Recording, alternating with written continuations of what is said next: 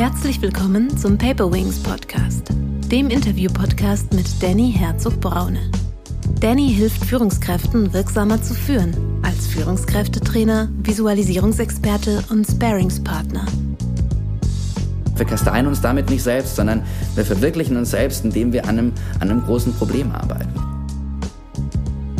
Aktivismus heißt dann, ich bin aktiv, indem ich nicht nur rede, sondern mache.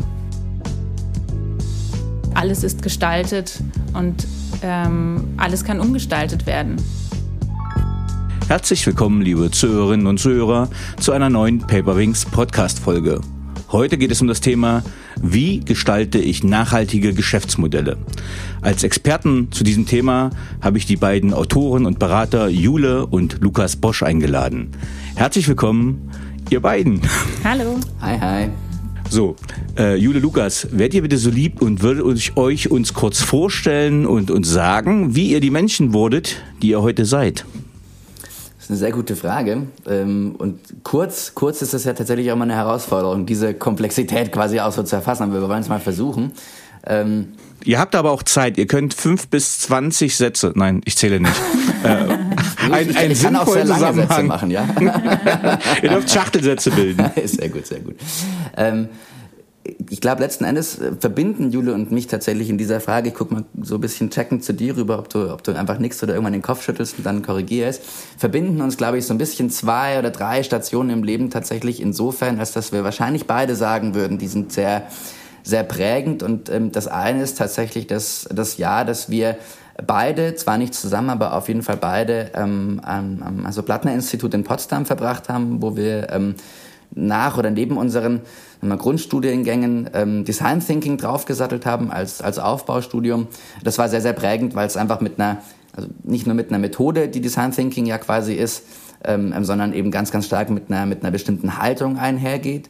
Ähm, und ich glaube, das Zweite ähm, ähm, ist tatsächlich dann auch die Gründung von unserem ähm, gemeinsamen Startup Holy Crab, ähm, wo wir ein Stück weit nochmal ganz anders für uns ähm, beruflich und in dem Fall dann eben auch nicht nur selbstständig beruflich, sondern unternehmerisch ähm, ins Wirken kommen und uns tatsächlich ganz, ganz stark mit der Frage beschäftigen, wie äh, wollen wir uns eigentlich in diese Welt einbringen. Man könnte natürlich noch äh, die Geburt von unserem Sohn vielleicht mit, äh, mit, mit einreihen. Äh, auch wieder so ein gemeinsamer Moment, der, glaube ich, für uns beide sehr viel verändert hat. Ähm, aber gerne auch du noch ergänzen, Jule. Ich habe so versucht, für uns beide zu antworten, ja. Ja, ich glaube, das, äh, das kommt schon ganz gut hin. Also das Verrückte ist ja eigentlich, dass äh, all diese Punkte, die uns zu dem machen, was wir jetzt sind, äh, wir beraten, wir schreiben Bücher, wir haben ein eigenes Startup, all diese Punkte sind eigentlich nach unserer Schul- und Studienzeit angesiedelt. Und vielleicht ist das noch so ein Punkt, den man hinzufügen kann, der wahrscheinlich ganz, ganz viele anderen, andere Menschen ähm, auch betrifft, dass das äh, Schul- und Bildungssystem in unserem Land und in vielen anderen Ländern auch so sehr veraltet ist, dass man in der Zeit äh, ja mit einer hohen Wahrscheinlichkeit keine maßgeblichen Erfahrungen macht, die einen ähm, das ganze Leben begleiten. Beziehungsweise ähm, in unserem Fall war die D-School ähm, und das, das Mindset von wir können alles gestalten und wir dürfen alles gestalten und ähm, wir müssen alles gestalten. Wir müssen vielleicht auch alles gestalten. Das ist so eine Sache, die, die uns wirklich die Augen geöffnet hat und die Dinge in uns hervorgekitzelt hat, von denen wir nicht wussten, dass sie da sind ähm, und die uns sozusagen dann auch die Erlaubnis gegeben hat, äh, selbst unsere, unsere berufliche und ähm, ja, grundsätzlich unser, unser Leben selber so in die Hand zu nehmen. Und ich glaube, letztlich ist es dann genau, diesen, diesen, diesen, diese Wortwahl von herausgekitzelt hat, eigentlich, wenn ich ganz abstrakt auf das gucke, was wir jetzt machen, mit Beratungsprojekten im Innovationsbereich, mit Vorträgen, ähm, mit, mit Produkten ähm, ähm, ähm von, von unserem Startup eben, ähm, ähm, tatsächlich, wenn ich auf das gucke, mit dem Buch jetzt auch, ist es, glaube ich, in allen Belangen eigentlich auch immer äh, zu großen Teilen das Rauskitzeln dessen, was wir da selbst irgendwie erfahren haben bei, bei all den anderen Menschen. Mit denen wir uns quasi umgeben, beziehungsweise für die wir dann ähm, tätig werden. Ja. Hm. Ja, also das habe ich in der Einleitung nicht gesagt. Das ist natürlich ganz wichtig. Also die Grundlage, dass ich auch äh, euch als Gast unbedingt im Podcast haben wollte. Ich finde, ihr habt ein Buch äh, geschrieben, was den Zeitgeist eigentlich nicht besser treffen kann. Äh, also der Podcast wird jetzt Mitte September 2021. Äh, ja aufgenommen und wir stehen so zwei, drei Wochen vor der Bundestagswahl. Ähm, und tatsächlich könnte ich, würde ich jetzt gerne als Politikwissenschaftler eine Prognose abgeben. Aber da sich das in diesem sehr wunderartigen Wahlkampf alle zehn Wochen, zwei Wochen, jede Woche fast täglich die Werte irgendwie ändern. Ähm, vor einem Vierteljahr waren es noch die Grünen ganz weit vorne und man dachte, es wird auf jeden Fall eine Kanzlerkandidatin. Ähm, jetzt ist alles ganz vage, aber nichtsdestotrotz ist die, äh, steht die Klimakrise oder eigentlich auch die Menschheitskrise kurz bevor und Annalena Baerbock hat leider im letzten, im letzten Bundestagsrede ein bisschen was Unglückliches gesagt, wie ich empfinde. Und da seid ihr ein gutes Gegenbeispiel, da die Wirtschaft ja nicht an den Menschen denkt. Und ähm, euer Buch heißt Ökonomie, so retten führende Unternehmensaktivistinnen unsere Zukunft. Und ihr geht eigentlich genau den Weg, den vielleicht eher liberale Parteien vorschlagen würden, nämlich die Wirtschaft regelt das. Aber äh, ich bin jetzt da schon auch ein bisschen dass da bei dem Gedanken, dass die Politik schon Regeln geben, vorgeben muss, aber ohne aktive, aktivistische Unternehmer wird es nicht funktionieren mit kreativen Ideen. Und da habt ihr ein ganz tolles Buch geschrieben äh, mit vielen Beispielen. Also wie kann man Ökonomie ökologisch nachhaltig gestalten? Und ihr habt ja auch schon angesprochen, ihr habt ein eigenes Startup gegründet, Holy Crap. Ähm, und das finde ich eigentlich so ein cooles Beispiel. Ähm, und uh, what the holy crap is holy crap? Eine Frage an euch. So gut hat die Frage noch niemand gestellt tatsächlich. Ja. Wir bekommen teilweise auch auch Mails, äh, wo Holy Crap dann mit P geschrieben wird. Deswegen fange ich vielleicht damit mal an. Holy Crap äh, äh, ist ja im Prinzip ein Wortspiel ähm, in unserem Fall mit B geschrieben und es geht tatsächlich eben auch um Crabs, also um, um Krustentiere zumindest war das ähm, der, der Ausgangspunkt der, äh, der, des ganzen Nachdenkprozesses, der ganzen Idee und dann auch der Gründung. Und ähm, ein Stück weit, das geht zurück ins Jahr 2018. Ähm, ich war schon, schon selbstständig, Jule war noch beim Zukunftsinstitut, aber letzten Endes waren wir beide äh, mehrere Jahre eben in der, in der Begleitung von, ähm, von, von Innovationsteams eigentlich, kann man, kann man breit gesprochen sagen, Produktentwicklung, Serviceentwicklung, Prozesse, Strategien, Geschäftsmodelle und so weiter. Und wenn man ein Stück weit zurückguckt, waren wir, glaube ich, beide damals auch äh, sehr durstig danach, tatsächlich mal eine Sache längerfristig zu begleiten und eben nicht nur punktuell als Berater für eine bestimmte Projektphase eben, eben Impulse zu geben. Ähm, mhm. Und äh, uns ist damals dann der, der rote amerikanische Sumpfkrebs ähm, ähm, begegnet. Tatsächlich gar nicht im Tiergarten in Berlin, wobei das auch hätte passieren können. Dazu sage ich gleich mehr, sondern ganz äh, zufällig in der Zeitung, in einem Artikel, der sich damit beschäftigt, dass nämlich oder beschäftigt hat, dass diese ähm, invasive Art, also ein, ein, in dem Fall ein Krebs, ähm, der äh, aus den USA, Louisiana und, und, und Teile drumherum eben tatsächlich verbracht wurde, also von, von Menschen eben ähm, ähm, ähm, dort im, im Tiergarten ausgesetzt wurde. Und äh, da denkt man im ersten Schritt dann immer, naja, was, was soll da groß Schlimmes passieren? Ähm, passiert auch in den meisten Fällen nichts, aber es gibt eben tatsächlich diese Fälle, die dann wirklich ähm, ganz gravierende Folgen haben, nämlich wenn eine, eine Art auf ein Ökosystem trifft, ähm, ähm, das vielleicht sowieso schon nicht in dem besten Zustand ist. Ja, das sind, sind Parkgewässer. Ich will gar keinen Vorwurf machen, dass da nicht danach geschaut wurde, aber es ist tatsächlich ja auch kein rein natürliches ähm, ähm, ähm Gewässer mehr, kein, kein Ökosystem, das tatsächlich so eine ganz eigene Dynamik ähm, ähm Stärke daraus, daraus hervorgehend hat. Ähm, und tatsächlich als, als zweiter Punkt findet dieser Krebs eben in diesen Ökosystemen keine Fressfeinde vor. Ähm, und wir haben diesen Artikel gelesen und genau dieses Faktum, dass eben, so wie es im Artikel hieß, ein Hauptproblem mit invasiven Arten und invasive Arten sind auch ein massives Problem für, für die Biodiversität. Da können wir auch gleich sicher noch abstrakter drauf kommen. Ähm, ein Hauptproblem, äh, das zu invasiven Arten führt, ist eben dieses Nicht-Vorhandensein von Fressfeinden im Ökosystem.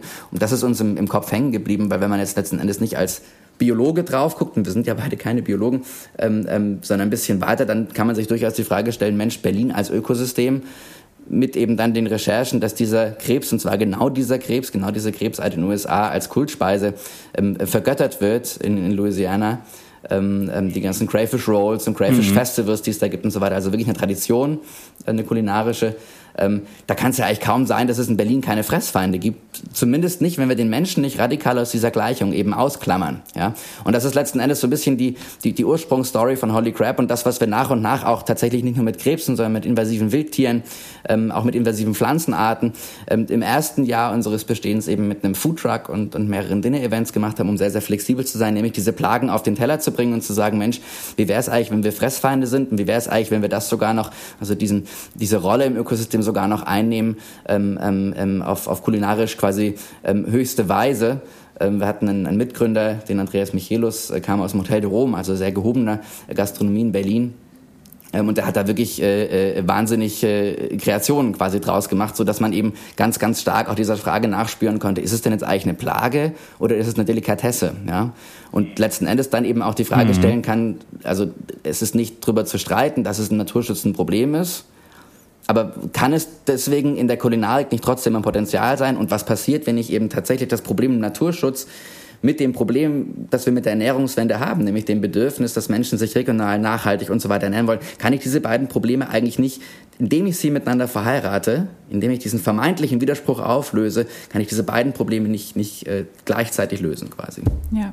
Genau, und ein, äh, um da noch was hinzuzufügen, also was uns so massiv fasziniert hat, auch an diesem Fakt, dass da jetzt plötzlich hochwertige Krustentiere im Berliner Tiergarten rumlaufen, war, dass man ja Nachhaltigkeit oft als so ein Verzichtsding sieht. Ne? Wir müssen weniger Fleisch essen, dann stoßen wir mhm. rein rechnerisch gesehen weniger CO2 aus und ähm, dann geht es allen besser. Aber in dem Fall ist es eben genau umgekehrt. Also wir müssen sozusagen Fisch und Fleisch, also es gibt ja auch invasive ähm, ähm, ja, Wildtierarten im, äh, ja, äh, im Fleischbereich.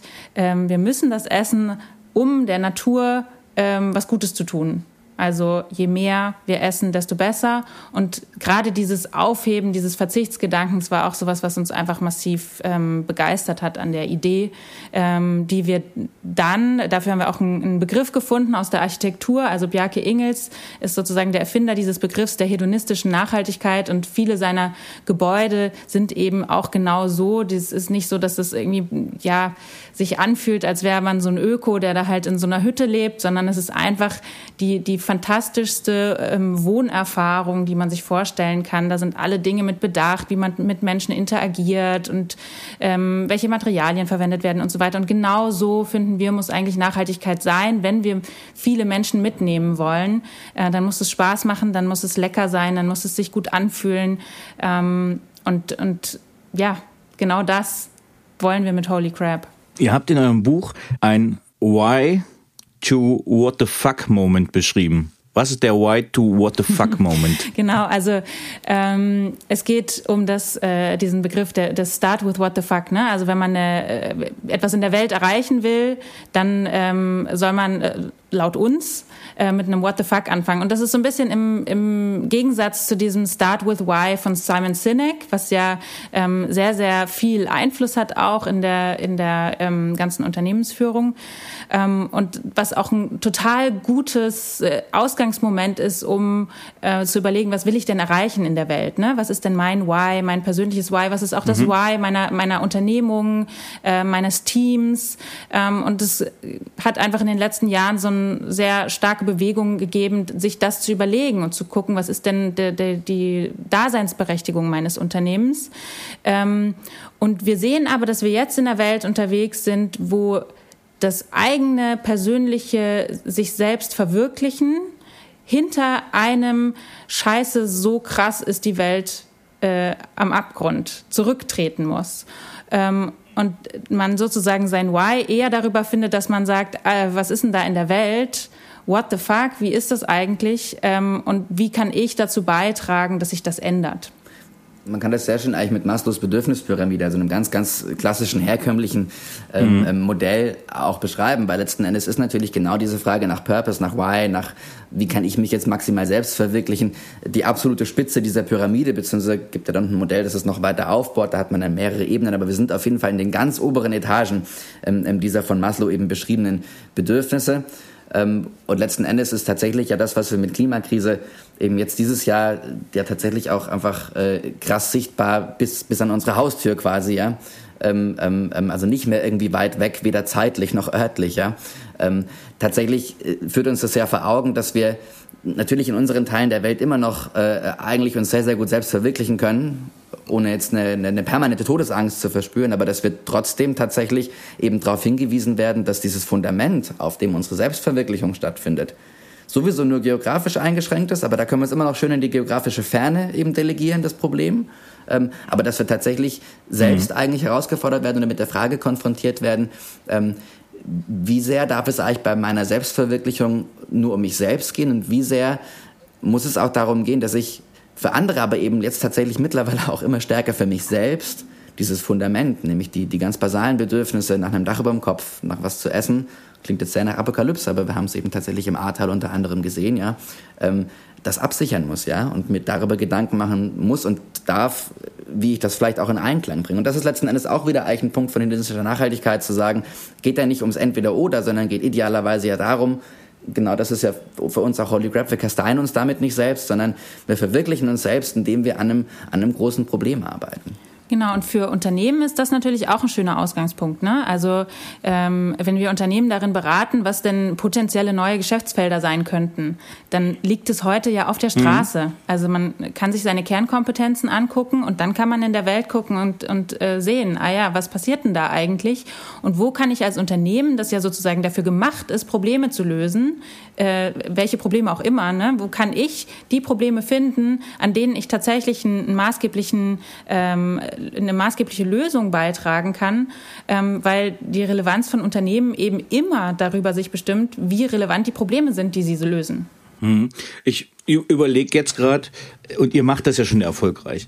Ähm, es gibt ja, und da kommt ihr ja auch her, aus der Geschäftsmodellierung. Und jetzt nehme ich einfach mal so ganz klassisch das Business Model Canvas.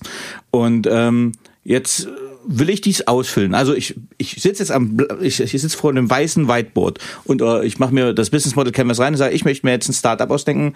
Und wo fange ich an? Fange ich beim Kundennutzen an, beim Mehrwert, beim Zahlungsstrom? Also wo kommt der die Idee her, zu sagen, das kann ich nachhaltig machen? Oder gehe ich in den Ringpark bei mir und suche äh, mir Tiere aus? Ich mache es mal bewusst ein bisschen polarisiert. Also das mit dem Ringpark ist vielleicht auch keine schlechte Idee. Wenn du welche findest, rufst du an, ja. Ähm, da haben wir sicher eine gute, eine gute Lösung für, dann eine gute, gute Produktidee. Aber wenn wir beim Business Model Canvas sind, und das ist tatsächlich, ist schön, dass du es ansprichst, weil das ist ein Tool, mit dem arbeiten wir wirklich, wirklich seit Jahren, würden wir jetzt in der Arbeit mit einem Unternehmen hingehen und sagen, lass uns mal den Status Quo mappen, ja. Und dann lass uns doch mal gucken, ähm, wenn wir über Nachhaltigkeit nachdenken, denken wir ja tatsächlich über soziale, über ökologische Nachhaltigkeit nach und wir würden im Prinzip schauen, in welchen dieser neuen Segmente äh, treffe ich das eigentlich an. Und wir können das in ganz vielen verschiedenen Segmenten antreffen. Der Punkt ist aber schon, dass es wahrscheinlich ein, einzelne Segmente, die können bei jedem auch anders gelagert sein, aber generell würden wir aus der Erfahrung sagen, einzelne Segmente gibt, wo es meistens eher eben zutrifft. Ja, also wenn ich jetzt eine, einen Channel nehme oder eine, eine Customer Relationship, da würde ich es jetzt eher weniger vermuten. Mhm. Ähm, ich würde es, wenn wir über hedonistische Nachhaltigkeit sprechen und letzten Endes die Frage, wie schaffe ich es denn eigentlich ähm, beim Menschen, ohne dass es sich blöd anfühlt, eine, eine positive Verhaltensänderung herbeizuführen, dann bin ich natürlich bei Customer Segments und bei der, bei der Value Proposition, weil ich letzten Endes, genau wie es Jule vorher mit hedonistischer Nachhaltigkeit beschrieben hat, mir überlegen muss, welches Problem löse ich für meinen Kunden und wie mache ich es so, dass es sich nicht blöd anfühlt, nur weil es nachhaltig ist, ja. Also der, der Pullover muss ja nicht kratziger sein, nur weil er nachhaltig ist, so, ja. Und ich muss jetzt ja auch nicht weniger Zinsen am Kapitalmarkt machen, nur weil ich mich eben über ESG kann man sich streiten, ja, als Anlagekriterium, aber nur weil ich im Prinzip da auch Acht gebe darauf, dass ich zumindest mal nicht den größten Mist kaufe und vielleicht tatsächlich ja sogar, wenn ich über langfristige Geldanlage, wenn wir jetzt im, im, im Kapitalmarktsbereich eben ähm, ähm Finanzdienstleister sind, tatsächlich auch langfristig wahrscheinlich meine Rendite absicher, wenn ich eben kein Kohlenstoffrisiko im Portfolio habe beispielsweise. Also das wäre jetzt so eine typische Verquickung von äh, äh, äh, Customer Segments, wo man ja klassischerweise auch anfängt in der Betrachtung und der, der Value Proposition, dem Wertversprechen. Wir können tatsächlich von, einer, von einer anderen Seite drauf gucken und uns die Frage stellen, wo, wo finden wir wahrscheinlich Ökosysteme ähm, ähm, eher in einem, in einem Geschäftsmodell? Und die findet man natürlich dann eher auf der linken Seite vom Business Model Canvas, nämlich da, wo wir über Key Resources und Key Activities, also über ein Ökosystem Unternehmen oder irgendeine Ressource, und wenn wir ehrlich sind, selbst jetzt äh, ein sehr, sehr digitales Unternehmen hat natürlich, wenn es jetzt in irgendeiner Form äh, mit, mit Chips zu tun hat, mit Lithium, einen ganz direkten Draht zu Ökosystemen. Ob das das jetzt selber schürft oder ob es das nachfragt und seine Lieferkette dadurch stärker kontrollieren könnte, da auch einen Druck ausüben könnte bei seinen Zulieferern und so weiter, äh, habe ich es natürlich hier mit den Key Resources und den Key Activities zu tun und eigentlich mit der ganz simplen Frage, mit was arbeite ich denn da? Inwiefern kann ich darauf Einfluss nehmen, dass es da weniger schlimm oder vielleicht sogar positiv ist? Auch nochmal vielleicht ein schöner Shift, auf den wir nachher nochmal, nochmal genauer kommen können. Ähm, also diese, diese Frage, geht es uns eigentlich nur darum, auf der, auf der Welt neutral zu sein und irgendwie unseren Schaden zu minimieren? Oder geht es uns eigentlich eher darum, vielleicht tatsächlich wieder eine konstruktive Rolle im Ökosystem, und wir sind ja Teil von Ökosystemen permanent, wir können uns als Mensch nur eigentlich mit, mit, einer, mit einer Verrenkung im Kopf daraus dividieren, geht es uns darum, dann konstruktiven Teil anzunehmen. Und das haben wir eben in der linken Seite vom Business Model Canvas viel stärker natürlich drin, wo wir letzten Endes ähm, ähm, uns mit den Ressourcen und mit den, mit den Aktivitäten, die wir, die wir in der Wertschöpfungskette ähm, im operativen ähm, ähm Geschäft quasi eben, eben Unternehmen drin haben. Und ein ganz, ganz spannender Punkt natürlich noch, und das haben wir bei, bei etlichen Interviews, die wir eben fürs Buch geführt haben, ähm, ähm, auch immer wieder beleuchtet ist uns quasi angesprungen. Ja, also ich glaube, etliche der Leute, mit denen wir gesprochen haben, kannten vielleicht den Business Model Canvas an sich jetzt auch so gar nicht. Aber wenn man so ein Muster, so eine, so eine Brille, so ein Schema im Kopf hat, dann hat man ja manchmal das Gefühl, dass Aussagen direkt in so eine Schublade fallen. Man denkt sich, hoppla, genau das, so würde man es doch beschreiben. Und das ist eben dieses Feld der Key Partners. Und da haben wir festgestellt, dass etliche ähm, Unternehmen, mit denen wir gesprochen haben, tatsächlich sagen, eigentlich ist das, das Ökosystem unser Key Partner oder teilweise eben auch die Aussage, ist es unser Kunde.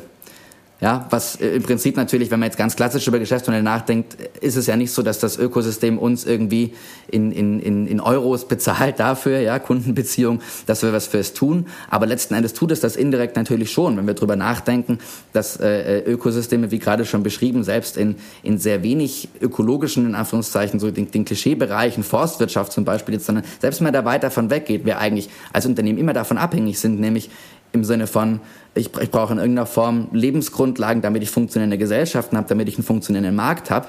Wäre ich ja eigentlich als Unternehmen mit einer, mit einer, mit einer ich, meine, ich muss nicht mal sagen langfristigen, sondern eigentlich reicht es heute mit einer mittelfristigen Vernünftigkeit. Wäre wär ich total bescheuert, wenn ich darauf keinen Wert ge acht, äh, geben würde, weil ich im Prinzip meine eigene Geschäftsgrundlage ähm, ähm, damit versau. So gesehen ist tatsächlich dann vielleicht so die, die Krone dessen, wie man mit Business Model Canvas auf nachhaltige Geschäftsmodelle gucken kann, ohne irgendein Feld hinzuzufügen, auch die Frage, ähm, für wen mache ich das eigentlich gerade und mit welcher zeitlichen Perspektive ähm, schaue ich da drauf. Ja?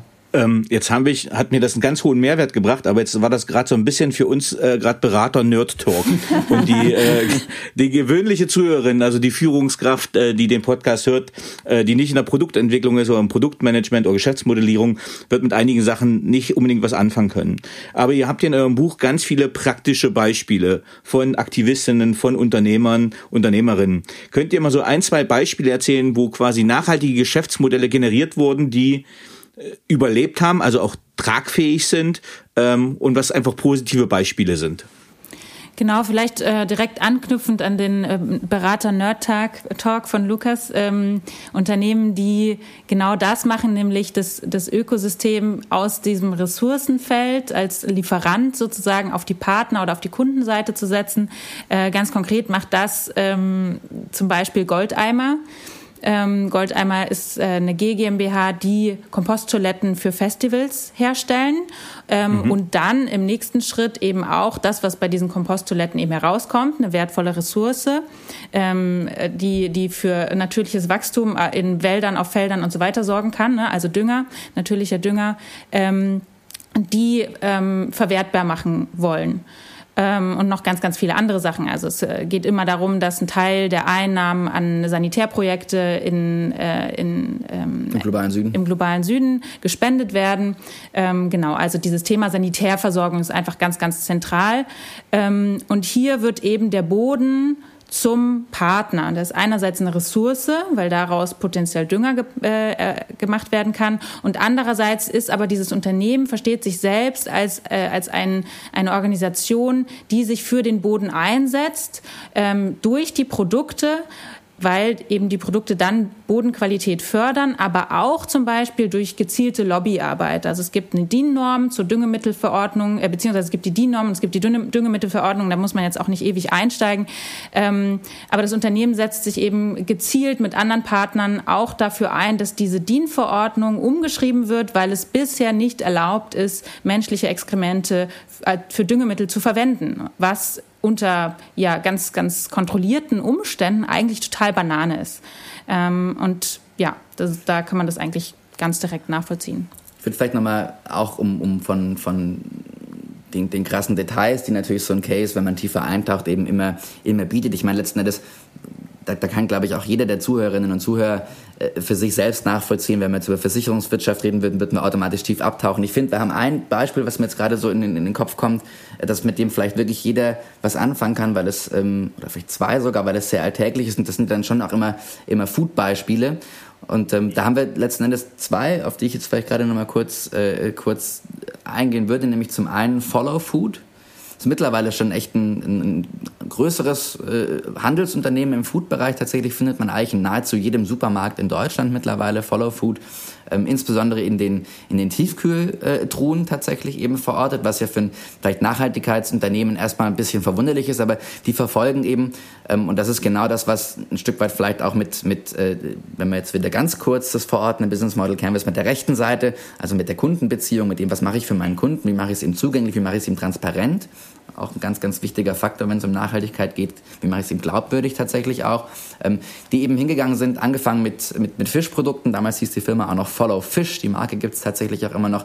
Zu sagen, ich gebe dir über einen Tracking-Code auf der Packung als Kunde genau die Information, wo der Fisch herkommt und unter welchen Bedingungen er gefischt wurde und natürlich habe ich tatsächlich nur Fisch im Programm, der jetzt nicht unter fragwürdigen Bedingungen gefischt wurde und in völlig überfischten Regionen, sondern mit dieser, mit dieser, Rückf mit dieser Rückverfolgbarkeit committe ich mich auch darauf, dir gegenüber als Kunde, dadurch, dass ich es dir permanent transparent mache, mich da anständig zu verhalten. Und mittlerweile haben sie eben ihr Engagement ausgeweitet, äh, ausgeweitet auf, auf ganz, ganz viele weitere Produktkategorien. Äh, Jörg Noll, mit dem wir gesprochen haben, der, der Gründer und Geschäftsführer von der Firma, ähm, geht eben tatsächlich auch hin und, und, und spricht da vom, vom Öko-Hero-Prinzip, so heißt es bei denen intern. Und er sagt, er geht eigentlich mit offenen Augen durch den Supermarkt und schaut, in welcher Kategorie gibt es denn noch kein anständiges Bioprodukt was seinen Ansprüchen gerecht werden würde. Und er hat da hohe Ansprüche, aber eben trotzdem immer einen Blick darauf zu sagen, die meisten Menschen konsumieren natürlich einfach am liebsten Convenience Food. Das heißt, es muss eben, es muss eben teilweise auch Fast Food Charakter haben. Ne? Also Pizzen haben sie jetzt zum Beispiel zuletzt rausgebracht, weil er auch gesagt hat, da gab es einfach fast nichts für die, für die breite Masse, auch bei einem, einem, einem, einem Preispunkt, wo eben die breite Masse ansprechbar ist. Und da hat er das jetzt eben in diesen Bereich weitergetragen. Wie man aber auch sieht, bewegt sich immer so auf mehreren Horizonten, auch, auch wenn man es strategisch eben, eben verordnen würde. Sein neuestes Projekt ist jetzt tatsächlich gerade, dass er gemeinsam mit einem, ähm, ja, ich würde sagen, sehr pionierhaften Landwirt in Brandenburg, Benedikt Bösel, den haben wir auch interviewt, ähm, tatsächlich ähm, ähm die, die Entwicklungen in der regenerativen Landwirtschaft fördert. Regenerative Landwirtschaft ganz einfach beschrieben heißt, dass sich eben über die Bewirtschaftung von Böden, die ja ganz, ganz große CO2-Senken sind oder waren, müsste man vielleicht in vielen Punkten sagen, weil auch schon verdammt viel CO2 aus den Böden durch Landwirtschaft eben entwichen ist. Ähm, ähm, aber letzten Endes Wege und, und Mittel in der Landwirtschaft zu finden, die Bewirtschaftung von Böden so zu gestalten, dass sie CO2 binden. Das führt nämlich auch wieder dazu, da sind wir wieder beim Boden als Partner, mhm. führt auch dazu, dass der Boden nährstoffreicher wird. Ja, also wer, wer irgendwo auf dem Feld ist, kann ja auch mal ein bisschen Erde in die Hand nehmen und das zwischen den Fingern zerdrücken. Je feuchter und je brauner und je dunkler das ist, desto mehr Kohlenstoff ist da im Boden gebunden. Ist A gut für unsere Atmosphäre, ja. B dann dementsprechend gut, weil es bei uns nicht ganz so warm wird in Zukunft. Und C aber auch wirklich einfach gut für den Boden und das, was da wächst, also das, was ich da als Landwirt eben kultivieren möchte. Und da ist er eben jetzt letzten Endes auch engagiert. Und man sieht tatsächlich, finde ich da sehr, sehr schön, wie er ähm, wirklich einem, einer, einer mehrschrittigen Strategie tatsächlich auch langfristig folgt, zu sagen, na klar mache ich das, was ich jetzt sofort machen kann, ich mache eben die, die, die, die Herkunft meiner Produkte sehr transparent, committe mich damit eben tatsächlich auch auf bestimmte Standards, mache die ganz zugänglich ähm, ähm, minimiere damit auch das Vertrauen, das blind einer Marke entgegengebracht werden muss, quasi, ja, Marke als, als Qualitätssurrogat. Ähm, geht einen Schritt weiter und sage, ich weite das aus in, in, in weitere Kategorien. Macht das nicht nur als, als, als, als äh, Zweck der, der, der, der Wohltätigkeit quasi, weil es wichtig wäre, sondern natürlich ist es auch ein, ein Businessplan dahinter, ja, der erfolgreich aufgeht und gehe aber eben auch weiter und sage, wo kommen meine Zutaten eigentlich in Zukunft her und wie kann ich vielleicht mit der Zutatenversorgung in Zukunft ja, das Gemüse auf der, auf der Convenience TK Pizza bei Rewe, ja. Ähm, mhm. wie kann mhm. ich im Prinzip dafür sorgen, dass CO2 aus der Atmosphäre entzogen wird, dafür, dass ich geiles Gemüse bekomme, dass ich dann meinen Kunden auf die Pizza mhm. legen kann und so letzten Endes diesen Kreis zu schließen. Ja? Das finde ich auch nochmal so ein ganz, ganz starkes Beispiel einfach dafür, wie man ähm, zum einen sagen kann, ich fange ja klein mit irgendwas an, was handhabbar ist und ich kann es aber eben auch wirklich und muss es weit in die Zukunft tragen, ähm, ähm, um nicht stehen zu bleiben. Ganz klassische Innovators Dilemma-Betrachtung mhm. ja eigentlich auch. Genau und ähm wenn man da von außen auch noch mal so ein bisschen drauf guckt und versucht nachzuvollziehen, welches Prinzip dahinter steht, ähm, dann ist es ganz, ganz klar diese krasse Verknüpfung von Innovation mit Impact. Also alles, was ich mache, um mein Unternehmen irgendwie zukunftsfähig zu machen, hat in den nächsten paar Jahren, Jahrzehnten immer mit Nachhaltigkeit zu tun. Produktentwicklung im Eisbereich, da geht es nicht mehr um irgendwelche Pulverchen, die ich noch reinmischen kann, damit es irgendwie fluffiger wird, sondern es geht darum, dass die Zutaten aus regenerativer Landwirtschaft kommen. Und das kannst du durch alle Branchen eigentlich durchdeklinieren. Ich würde noch mal ganz kurz zurück zu eurem Beispiel gehen. Ähm, holy crap! Jetzt habe ich mir nämlich überlegt, als ich das gelesen habe, ich meine, ja, ich finde es super, weil ich mag äh, Krustentiere. Aber ich habe mir überlegt, wenn jetzt Jule durch den Berliner Park läuft, ist das nicht, also ist das ökonomisch, also einfach von Personalkosten. Ich mache es bewusst plump, weil mir das aus dem Buch nicht rausgekommen ist. Aber wo ich sage, kostet jetzt diese invasive Art, die Idee ist super, aber da Julia jetzt zehn Stunden äh, Krabbentiere äh, gejagt hat im Berliner Tiergarten, kostet er doch 200 Euro. Also wann wird es dann äh, wirtschaftlich, äh, wenn ich mich auf die Suche nach invasiven Arten mache? Ich glaube, 200 Euro ist da sogar noch relativ tief gegriffen. ähm, okay. tatsächlich, tatsächlich, Achtung an die, an die Zuhörerinnen und Zuhörer, ihr dürft nicht irgendwo hingehen und invasive Arten einsammeln, weil das wäre in Deutschland so absurd, es klingt Wilderei, ja. Aber das Aufheben von einem, von einem, von einem Flusskrebs im Berliner Tiergarten vom, vom Radweg ist letzten Endes eigentlich nicht groß anders gewertet, wie wenn ich in den Wald gehe und mir ein Reh schieße, ohne dass ich eine Erlaubnis oder einen Jagdschein oder irgendwas dafür hätte. Ja, Das als Disclaimer davor. Und dann letzten Endes angeknüpft, äh, äh, wird, fangen die tatsächlich derzeit nicht selbst, ähm, sondern arbeiten dann natürlich mit Fischern zusammen. Und da muss man jetzt auch sagen, der Tiergarten, der Britzergarten, auch die anderen ähm, städtischen Gewässer in Berlin, äh, die sind natürlich ein, ein krasser Sonderfall. Ja? Ähm, wo letzten Endes das Problem aber natürlich auch, weil es mitten in der Stadt ist, besonders greifbar wird, besonders sichtbar wird. Und es gab eben wirklich diese, mhm. diese Szenen, dass Radfahrer, die auf dem Fahrradweg gesehen haben und dass sie auch vor der spanischen Botschaft äh, auf und ab gelaufen sind und so weiter. Da wird es natürlich total augenfällig. Ähm, und das sieht man ja quasi auch immer, je näher so ein Problem an einen heranrückt, desto eher ist man auch bereit, das wahrzunehmen. Mhm. Und desto eher ist natürlich auch der Druck auf die Politik, der ist schon nicht, nicht gering von, von, von Brüssel aus, EU-Ebene, ähm, dagegen, dagegen vorzugehen. Ähm, aber der ist natürlich, wenn es im städtischen Raum stattfindet, sehr viel höher. Ähm, das Gros der Krebse beziehen wir auch tatsächlich gar nicht jetzt aus diesen Gewässern, die verhältnismäßig auch relativ klein sind. Ne? Also für diese Gewässer sind da mhm. wahnsinnig viele Krebse drin, aber in der Gesamtzahl ähm, ähm, mhm. ist es jetzt auch nicht so wahnsinnig, vor allem wenn man eben, eben, eben in der Produktion damit arbeiten will. Ähm, und so ansonsten arbeiten wir eben dann tatsächlich mit, mit binnenfischereilichen Betrieben ähm, zusammen, mhm. die vor allen Dingen in Brandenburg, Mecklenburg-Vorpommern sitzen, teilweise auch in NRW. Ähm, Gerade wenn wir mit, mit äh, äh, äh, Wildtierarten dann gearbeitet haben, haben wir natürlich mit Jägern zusammengearbeitet. Und da ist es dann so, dass es tatsächlich ähm, ähm, eigentlich die Situation ja die ist, dass diese Arten, gerade im jagdlichen Bereich kann man das super beschreiben, ohnehin entnommen werden müssen. Ja, also es gibt ja tatsächlich mhm. eben Abschussquoten und diese Abschussquoten, die bezeichnen bei manchen Arten natürlich das, was du maximal schießen darfst und bei manchen Arten aber auch das, was du schießen sollst.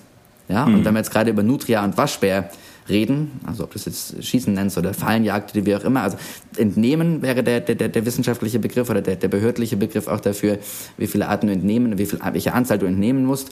Ähm, ist es dann tatsächlich so, dass es da dann wirklich äh, Fördermittelsubventionen bekommt, die die Jäger ohnehin schon bekommen, wenn sie ein Nutria beispielsweise aus einem, aus einem Ökosystem, für das sie zuständig sind, aus einem Revier, für das sie zuständig sind, entnehmen. Und ein Stück weit ist das, was wir dann machen, zum einen, das war auch sehr, sehr schön, gerade mit, mit Jägerinnen und Jägern zu erfahren, äh, dass wir ein Stück weit die Wertschätzung, die die Tieren gegenüberbringen, ein Stück weit dann auch äh, tatsächlich zu Ende bringen. Ja, weil es gibt mhm. tatsächlich für die meisten dieser invasiven Tierarten, Pflanzenarten ganz genauso nicht wirklich einen Markt. Ja, und wenn, dann ist er extrem nischig und für Jäger sehr, sehr schwer zugänglich dann teilweise auch, ähm, dass wir tatsächlich sagen, jetzt lasst uns das doch auch in dem Sinne wertschätzen, dass wir was Vernünftiges daraus machen. Ja?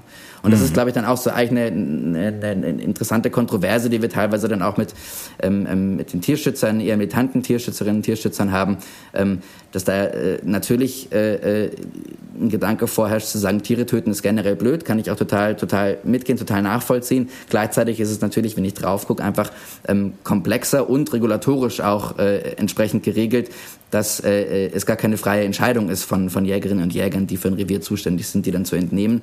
Und letzten Endes ist es dann tatsächlich etwas, wo wir sagen, lass es uns eben nicht wegwerfen oder in der Biogasanlage verwerten, wie es mit Krebsen und Krabben häufig passiert, sondern lass uns wirklich das ähm, wertschätzen, weil das sind eigentlich extrem hochwertige Lebensmittel, sowohl von den Nährstoffen her als auch letzten Endes vom Tierwohl, ähm, ähm, weil das Leben, das sie eben geführt haben und auch der, der Tod, den sie, den sie sterben, weil sie entnommen werden müssen, klingt jetzt sehr technisch, äh, wahrscheinlich ein besserer ist als das Gros der Tiere, die eben in der Viehzucht ähm, Eichen heranwachsen, um gegessen zu werden. Ja.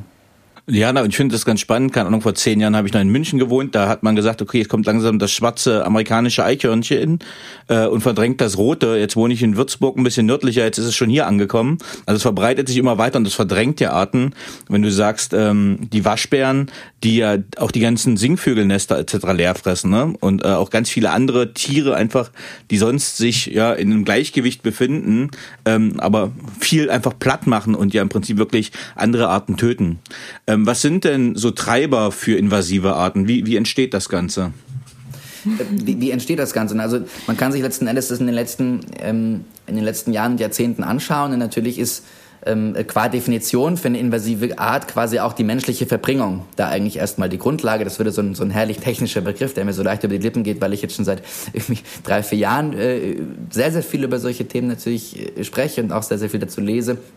Aber menschliche Verbringung heißt letzten Endes nichts anderes, als dass quasi eine invasive Art erst dann eine invasive Art ist, wenn sie nicht aus eigener Kraft in irgendeiner Form sich über die Alpen schleppt und plötzlich eben nicht nur in Italien, sondern hier ist, ja, sondern wenn wir jetzt zum Beispiel den, den roten amerikanischen Sumpfkrebs nehmen, der wäre ohne den Menschen nie im Leben über den Atlantik geschwommen. Ja, der ist nur hier weil wir Menschen ähm, ähm, natürlich eine bestimmte Logistik, eine bestimmte Reisetätigkeit, bestimmte, ähm, ein bestimmtes Handelsaufkommen einfach auch ähm, ähm, ähm, weltumspannend eben aufgebaut haben. Und das ist auch, äh, erzählt man, glaube ich, niemandem was Neues, dass es in den letzten Jahrzehnten exponentiell zugenommen hat. Ähm, und tatsächlich sind eben ganz, ganz viele Verbringungswege der Gestalt, dass es eben hm, chinesische Wollhandkrabbe zum Beispiel, ein anderes Krustentier, was mittlerweile in fast allen deutschen ähm, Flüssen ähm, zu finden ist. Das ist in China ähm, ins, ins Ballastwasser von Frachtschiffen eben reingekommen im Hafen. Also Schiffe, wenn sie nicht voll beladen mhm. sind, saugen da quasi Wasser an, um eine bessere Lage im, im, im Wasser dann zu haben, effizienter unterwegs zu sein und pumpen das dann im Zielhafen wieder raus. Und so sind halt im Prinzip mal im Hamburger Hafen wahrscheinlich, vermutet man, eben, eben einfach immer wieder Wollhandkrabben aus diesen Tanks ähm, ähm, rausgeschwemmt worden. Und ähm, letzten Endes ist das dann tatsächlich damit zu erklären, dass das Aufkommen von, von, von Handel tatsächlich eben zugenommen hat. Und auf der anderen Seite gibt es einen anderen ähm, ähm, Faktor, der auch mit reinspielt. Und das ist letzten Endes das, wie wir mit Ökosystemen umgehen. Ja? Also je stärker wir Landwirtschaft natürlich betreiben, desto eher herrscht immer auf einem Acker jetzt nicht mehr ein Ökosystem vor, das irgendwie wahrscheinlich aus sich aus die Resilienz hat, sich gegen bestimmte invasive Arten in Anführungszeichen zur Wehr zu setzen. Das ist jetzt ja auch mhm. nicht so, so was Intentionales, wo das Ökosystem sagt, ich setze mich jetzt zur Wehr, aber man kann sich es eigentlich ein bisschen vorstellen wie unser Immunsystem. Ja? Mhm. Dass natürlich je gesünder wir sind, desto bessere Abwehrkräfte haben wir und desto geringer werden wir leiden, wenn wir durch irgendeinen Virus, der im Prinzip jetzt in diesem Bild auch nichts anderes ist als eine invasive Art von außen eindringt und in irgendeiner Form was mit unserem Körper macht. Ja? Und letzten Endes, Landwirtschaft ist ein Faktor, Klimawandel ist natürlich so ein bisschen der, der most obvious äh, Faktor, weil sich natürlich Ökosysteme ähm, verändern und äh, tatsächlich eben auch nicht, äh, immer sagen, gemütlich harmonisch verändern, sondern da einfach ähm, einem massiven Stress ähm, ausgesetzt sind. Ja. Ja, vielen Dank. Ähm, ihr habt ja in den Titel eures Buches schon den Begriff Aktivistinnen mit reingenommen. Äh, und ich finde es ja ganz gut, dass wir, äh, ihr habt Unternehmensaktivistinnen genannt, äh, wenn wir den Begriff, der ja schon politisch ein bisschen besetzt ist, ähm, wenn ihr sagt, was versteht ihr unter Unternehmensaktivistinnen? Was versteckt sich hinter dem Begriff? Naja, also letztendlich äh, nimmt man die beiden Worte zusammen und dann hat man es eigentlich. Ne? Ähm, das Kuriose ist ja, dass in, in unserem ähm, ja vielleicht äh, antrainierten Verständnis die Aktivistinnen immer gegen die Unternehmerinnen stehen. Also die Aktivistinnen, die wollen, dass die Unternehmen sich anders verhalten, dass die Politik sich andere Entscheidungen trifft und andere Rahmenbedingungen setzt. Ähm, und die Unternehmen, die wollen eigentlich möglichst wenig von Aktivistinnen und äh, deren ähm, Themen belangt werden, damit sie sich irgendwie ja ihre Unternehmen anders ähm, und freier zum Wachsen bringen können. Und in dem Fall, äh, das spielt auch in, die, in diesem Wortspiel der Ökonomie mit rein. Ne? Also, ähm, dass wir Unternehmertum und ökonomisches Wachstum heute eigentlich überhaupt nicht mehr von ökologischem Wachstum trennen können, beziehungsweise wenn wir unsere Zukunft retten wollen, müssen wir das beide, beides verknüpfen. Und die UnternehmerInnen, mit denen wir gesprochen haben, die nutzen ihre Unternehmen, um aktivistische Zwecke zu erreichen. Also die sagen, wir, wir ähm, müssen die Wirtschaft transformieren und es geht nicht nur von oben herab. Die Politik hat einen großen Hebel, den müsste sie auch endlich mal nutzen und so weiter. Ähm, aber es gibt eben auch noch viele andere Lebensbereiche, in denen wir Veränderungen herbeiführen können und zwar nicht nur so, dass wir anderen sagen, was sie machen sollen oder was sie lassen sollen und welche Gesetze sie verabschieden sollen, sondern dass wir ähm, direkt eine Alternative anbieten zu dem, was aktuell am Markt vorhanden ist. Direkt neu andere Produkte äh, bauen, andere Arten Energie zu erzeugen, ähm, liefern, also wirklich die Lösungen auf dem Silbertablett anbieten, um eine Veränderung herbeizuführen. Und ähm, Aktivismus heißt dann, ich bin aktiv, indem ich nicht nur rede, sondern mache. Okay, sehr schön. Ihr habt auch äh, in eurem Buch drei Sorten von Nachhaltigkeitsunternehmerinnen äh, aufgeführt. Welche drei Sorten gibt es eurer Meinung nach? Ja, das ist Dani eigentlich wie immer Schokolade, Vanille, Erdbeer, ja. So eine, so eine Pücklerschnitte, nee, Spaß beiseite. Ähm, witzig, dass du so genau drauf eingehst, aber es ist auch eine charmante Stelle im Buch. Das stammt ja eigentlich aus einem ähm, aus einem Interview mit Louis Hahnemann, ähm, äh, Venture Capital äh, Geber, auch mit einer mit einer sehr äh, wenn man sagen, erfolgs, erfolgreichen äh, Historie, also einen guten Track Record. Und den haben wir interviewt, weil uns eben äh, neben den, den Interviews mit, na, ich meine, VCs sind auch irgendwie Unternehmer, aber mit, mit klassischen Unternehmerinnen und Unternehmern, in die VCs eben eher investieren würde, weil uns interessiert hat, wie ist eigentlich das ganze Thema Risikokapital, ähm, ähm, Investoren ähm, im Impact-Bereich aufgestellt und, und letzten Endes schon auch wohl wissend, dass sich da gerade ganz viel tut, haben wir mit ähm, ähm, Friedrich Detzner gesprochen, der wirklich mittlerweile ausgewiesener Impact-Investor ist und Louis Hahnemann, der ähm, so ein bisschen vielleicht noch zwischen den Welten steht. Ähm, jetzt auch mhm. quasi einen Impact-Fonds aufgelegt hat, aber eigentlich eben ganz klassisch aus dem, aus dem digitalen Plattformgeschäft kommt und da wirklich in den letzten Jahren da seinen Fokus drauf hatte. Und äh, der hat es wunderbar zusammengefasst, äh, deine, die Antwort auf deine Frage jetzt gerade, der meinte nämlich, na ja, ähm, es gibt quasi die, die wissen, dass sie Greenwashing betreiben und das einfach machen, weil es im Prinzip, weil sie erkennen, dass es ein Trend ist und weil äh, Kunden das gerade nachfragen und dann äh, äh, betreiben die das eben tatsächlich aber ganz, ganz simpel als ein Mittel zum Zweck, nämlich Verkauf. Dann gibt mhm. es die, ähm, die ganz idealistisch unterwegs sind und tatsächlich alles genau erheben, alles genau messen, alles extrem transparent machen.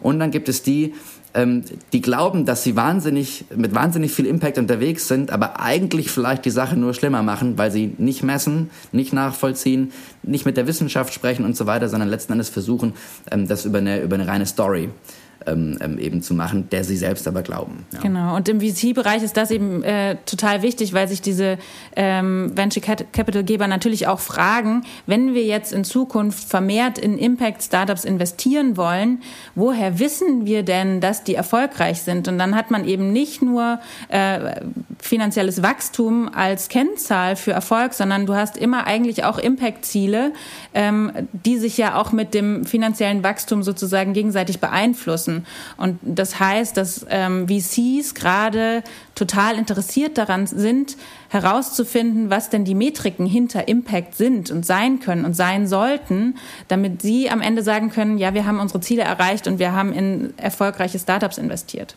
Vielleicht sollten wir das auch für den, äh, für den Zuhörer oder Zuhörerinnen nochmal ganz kurz definieren, was ein Impact-Startup ist. Also was versteht ihr darunter? Ähm, naja, also ein Startup, das eben versucht, durch seine wirtschaftliche Tätigkeit ähm, bestimmte soziale, ökologische Ziele zu erreichen. Ähm, mhm. ganz, ganz viele Impact-Startups orientieren sich dabei an den SDGs, also an den Global Development Goals. Ähm, die, äh, ja, die beziehen sich auf, auf soziale Fragen, auf Wasserversorgung, auf Sanitärversorgung, auf Armut, auf Frauenrechte, ähm, auf Klimaschutz. Ähm, und da hat sich eigentlich die, die Weltgesellschaft auf solche Ziele geeinigt, die, wo eigentlich alle Länder nach und nach dran arbeiten. Ähm, und Impact-Startups ähm, arbeiten eben durch ihre wirtschaftliche Tätigkeit auch an der Lösung solcher Probleme. Das heißt, ein sozialer und ökologischer Impact ist quasi die Grundlage, äh, das, was man sich quasi bei einer GmbH in den Geschäftszweck äh, ganz hart reinschreiben würde. Ja? Genau. Okay, super. Ähm, wenn wir jetzt uns Geschäftsmodelle der Zukunft anschauen, wir waren ja am Anfang schon mal bei dem, äh, ja, bei der Beschreibung vom Business Model Canvas, also wie man Geschäftsmodelle modelliert. Ähm, wie sehen die der Zukunft aus? Ein Stück weit haben wir es ja vorhin, um jetzt nicht wieder in den Nerd-Talk zu verfallen, zitiere ich ihn einfach äh, oder referenziere ich drauf, ähm, haben wir es ja vorhin schon ein Stück weit umrissen, dass es eben tatsächlich darum geht, in dem eigenen Geschäftsmodell, ob es jetzt eins ist, was ich mir gerade im Prinzip ähm, modelliere oder ob es eins ist, was in, in dem ich schon unterwegs bin und das ich aber überarbeiten möchte, mir die Frage zu stellen, wo habe ich eigentlich Berührungspunkte mit ähm, sozialen und ökologischen Themen, die drängend sind? Und, das wäre unsere Hypothese, deren Lösung äh, sich eben tatsächlich auch äh, lohnen darf, lohnen muss ähm, und lohnen kann. Das heißt, ich muss im Prinzip mein Geschäftsmodell auch ein Stück weit so modellieren, dass ich nicht nur sage, ich, ich bin jetzt eine NGO und mein Geschäftsmodell ist, dass ich irgendwo Gelder einwerbe, auch wichtig, sondern ich habe tatsächlich eben eine, eine wirtschaftliche Tätigkeit dahinter. Und letzten Endes diese, äh, diese, diese Verknüpfung von diese, diese, dieses, man spricht ja immer vom, vom Decoupling, also ich möchte das wirtschaftliche Wachstum von der ökologischen Zerstörung loslösen. An der Stelle würden wir ähm, ähm, durchaus wahrscheinlich, wenn man begrifflich eng drauf guckt, streitbar von einem Recoupling sprechen und sagen, eigentlich muss ich es wieder verbinden, aber es darf nicht darum gehen, dass mein Wirtschaftswachstum eine, eine ökologische Zerstörung, ein Desaster auslöst, sondern eigentlich muss ich gucken, wie ich mein wirtschaftliches Wachstum an ökologisches Wachstum knüpfe. Und so wie wir es vorhin beschrieben haben, dass es ohnehin zusammenhängt, ähm, ähm, ist ja tatsächlich dann augenfällig, dass ich im Prinzip schauen muss, wie schaffe ich, dass sich beides gegenseitig bestärkt und dass ich daraus eben ähm, tatsächlich dann äh, eine, eine, positive Dynamik ähm, entwickle, so dass ich im Prinzip mit dem, was ich am Ökosystem Positives erwirke, auch wiederum wirtschaftlich wachse. Ja, also gerade wenn man jetzt über, über Follow Food zum Beispiel und die regenerative Landwirtschaft, da wird es eben sehr, sehr greifbar nachdenke. Mhm. In dem Moment, ähm, ähm, wo Follow Food über den Botenretterfonds gemeinsam mit Benedikt Bösel daran arbeitet, dass er als Landwirt ähm, CO2 im Boden bindet, dadurch sein Gemüse besser wird, Follow Food das Gemüse von, von äh, Benedikt Bösel, dem Landwirt, kaufen kann und auf seine Tiefkühlpizza legen kann, habe ich im Prinzip einen positiven Zyklus geschaffen, wo Kunden das anfangen wertzuschätzen, weil es schmeckt besser. Wir waren dort, es schmeckt wirklich sehr viel besser. Ja, Die Karotten und so weiter, also wirklich einfach alles deutlich intensiver im Geschmack, auch nachge nachgewiesenerweise mehr Nährstoffe drin. Kunden, so die Hypothese, werden das wertschätzen, weil es eine höhere Qualität hat.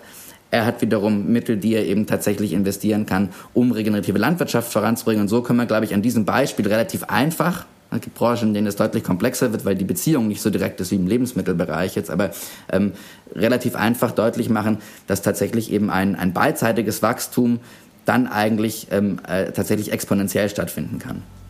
Okay, super. Vielen Dank nochmal für die anschauliche Zusammenfassung.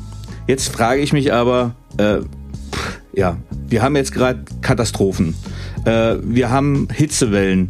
Letztes Jahr ist der halbe Harz gestorben. Wenn ich durch die Landschaften fahre, jetzt hatten wir überdurchschnittlich viel äh, Regen mal diesen Sommer, was ja aber auf ja Zufall ist oder es liegt nicht am Klima äh, oder am Wetter. Also es sind schon Unregelmäßigkeiten. Es gibt Starkregen. Die ganze Welt brennt im wahrsten Sinne des Wortes. Man sieht es in Nachrichten. Es ist vor unserer Haustür angekommen. Aber irgendwie scheint das Thema bei den Leuten noch nicht so stark angekommen zu sein.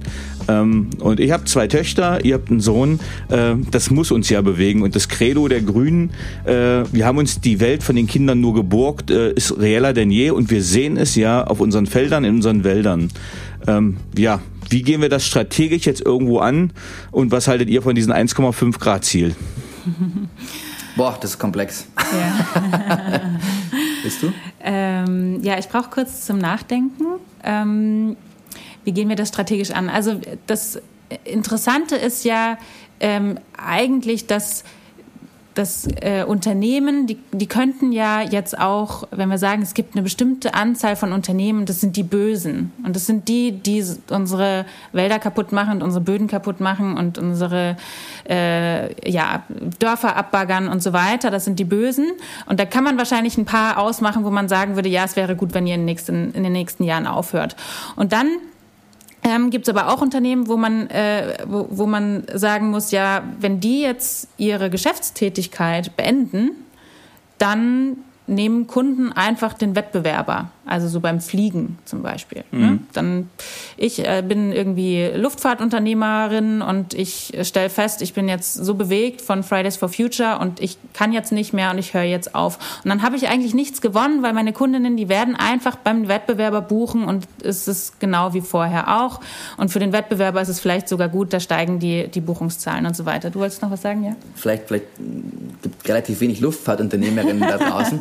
Vielleicht noch mal ein bisschen mittelständisches äh, Beispiel auch. Das ist aus unserem ähm, Buch, deswegen ist es so schön greifbar. Ich habe noch ein anderes aus dem Buch. Ja. Also du meintest jetzt okay. gerade, du hast gerade äh, Clive Jackson, Fly Victor angesprochen.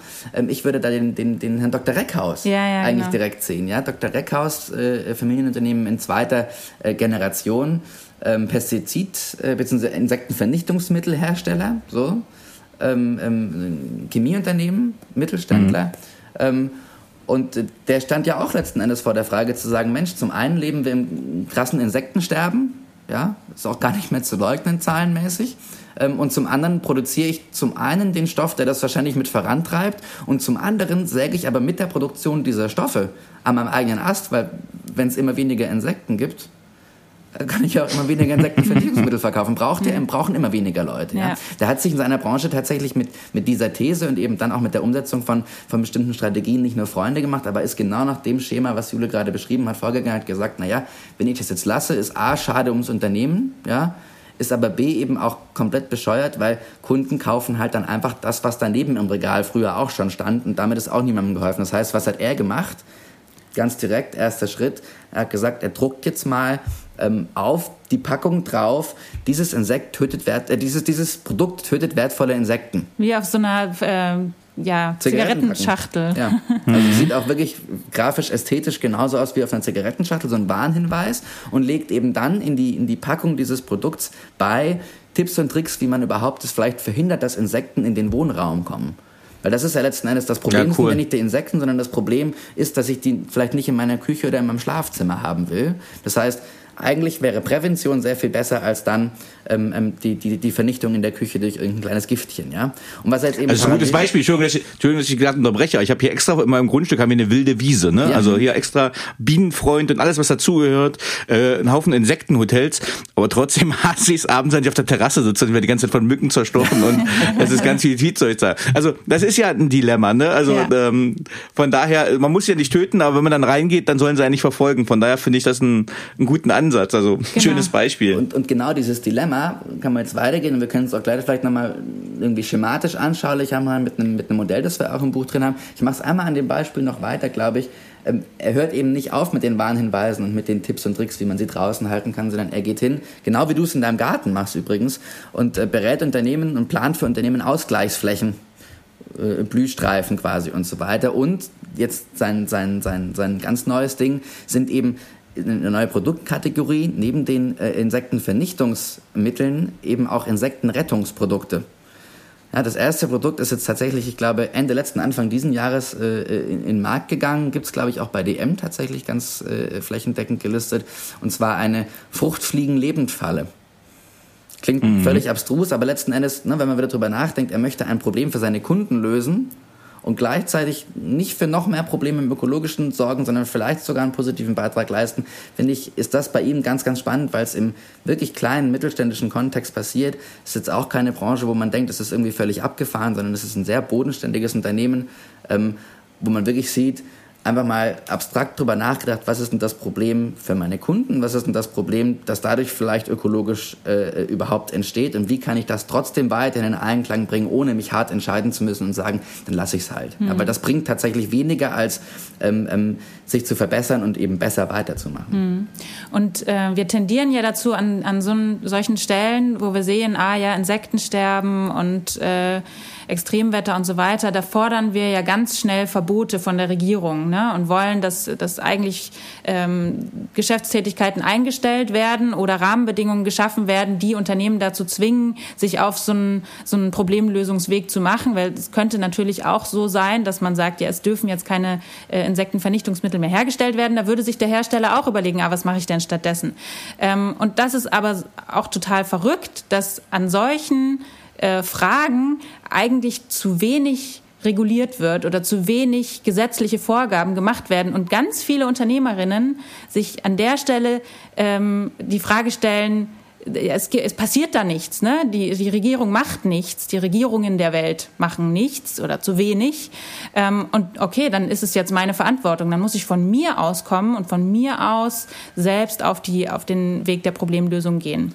Ich, ich glaube, der Perspektivwechsel, der doch gerade auch in ganz vielen Branchen sichtbar stattfindet, ist letzten Endes, dass eigentlich immer mehr ich würde sagen, Individuen und letzten Endes bestehen Unternehmen ja auch aus nichts anderem als ganz vielen Individuen oder wenigen, wenn es ein kleines Unternehmen ist, aber immer eine, eine, bestimmte Anzahl von Leuten, die irgendwie denken und die, die die Welt beobachten, die vielleicht ein paar What the fuck-Momente hatten, so würden wir es eben bezeichnen, und letzten Endes dann sagen, es kann doch nicht sein, wie untätig die Politik ist. Ja, also da sind wir jetzt wieder am Eingang, am, am, am Eingangsthema, wie du es anmoderiert hast, Bundestagswahl in wenigen Wochen. Ähm, es, ist schon, es ist schon schockierend, wie teilweise äh, wenn man sich jetzt im Lebensmittelbereich wieder umguckt, Discounter mit der, mit der perspektivischen Auslistung von wirklich den, den, den beiden schlechtesten Fleischkategorien, also den, den zweien von den vieren, ähm, im Prinzip das Ernährungsministerium vorführt. Und da kann ich mir auch vorstellen, dass sich dann eine Ministerin vielleicht auf die Haare rauft und sagt, verdammt, damit wollte ich mich doch eigentlich 2032 brüsten, dass ich das jetzt mal schön regulatorisch durchsetze, dass das nicht mehr geht mit den, mit den Haltungsbedingungen. Und da geht Aldi und Lidl hin und sagt, na, wir, wir listen das jetzt selber aus, und zwar in, in wenigen nächsten Jahren. Heute gelesen, Maersk äh, spricht sich für ein Verbot von, von Schweröl für große Frachter aus. Ja, das ist eines der größten Logistik, mhm. äh, also Frachtunternehmen der Welt und die sprechen sich proaktiv selbst dafür aus, eigentlich für eine, für eine stärkere Regulierung. Und letzten Endes wird, glaube ich, gerade ein Stück weit augenfällig, dass es ähm, gar nicht mehr nur darum geht, dass es so ein, so ein Ringen ist zwischen was ist noch erlaubt und was, wo, wo müssen wir mit Lobbyismus vielleicht dagegen wirken, dass es nicht mehr erlaubt wird, sondern letzten Endes wird es tatsächlich von einer, von einer regulatorischen, äh, äh, von einem regulatorischen Versagen kann man in vielen Punkten auch sprechen, wird es eigentlich zu etwas, was wir ganz, ganz klassisch aus den letzten Jahren mit Digitalisierung kennen, das ist nämlich einfach letzten Endes eine disruptive Entwicklung, die stattfindet, wo will ich überhaupt nicht sagen, die Wirtschaft allein richtet das. Es braucht immer Akteure in der Wirtschaft, die, die eben mutig vorangehen. Aber wenn wir es hinkriegen, und das zeichnet sich gerade ab, dass die Nachhaltigkeitstransformation tatsächlich eben auch eine Disruption wird, ähm, dann kommt eine Eigendynamik auf, ähm, wo man wirklich sich am Kopf kratzt und sagt, Mensch, da hätte die Politik ja auch mal in irgendeiner Form den Hebel, den sie eigentlich haben und die Verantwortung, die sie eigentlich uns allen als, als Menschen, unseren Kindern gegenüber haben, tatsächlich mal stringenter durchsetzen können, wo die sich, glaube ich, am Kopf kratzen. Ja. Genau, und du hast noch das, das 1,5 Grad Ziel angesprochen, ne? Ähm, mhm. Also man fragt sich ja vielleicht auch so ein bisschen, ähm, welchen Weg müssen wir denn einschlagen, um dieses 1,5 Grad Ziel äh, zu erreichen, beziehungsweise idealerweise zu verfehlen und irgendwie vorne dran zu landen. Ähm, und wir haben im Buch und auch äh, immer wieder in Gesprächen ähm, ist uns das aufgefallen, dass es eigentlich eine super seltsame Formulierung ist, das 1,5 Grad Ziel. Wir, es ist ja kein Ziel. Ne? Es ist, eigentlich wollen wir ja nicht äh, 100 Prozent weniger schlecht werden und irgendwie nur noch reduzieren, mhm. reduzieren, reduzieren, sondern wir wollen doch überlegen, wie wir etwas Positives bewirken können. Und wenn man sich so diese Kurve anguckt von der prognostizierten CO2-Reduzierung und dann kommt man zu dem Nullpunkt irgendwann 2050 oder am besten vorher oder andere Länder auch vielleicht nachher. Und dann fragt man sich doch so, ja, was passiert denn an der Null?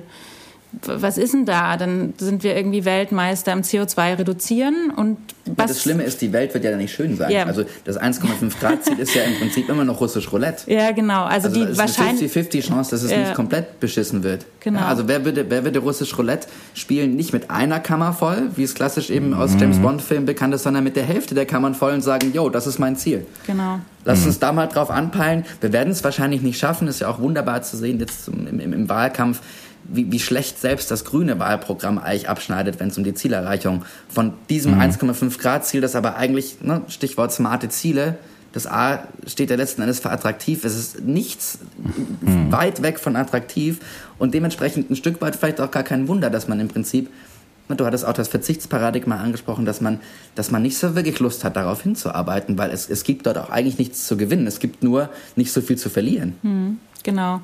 Und an der Stelle muss man eigentlich die Kurve umdrehen und sagen, zack, äh, jetzt geht die Linie von links oben nach rechts, äh, von links unten nach rechts oben.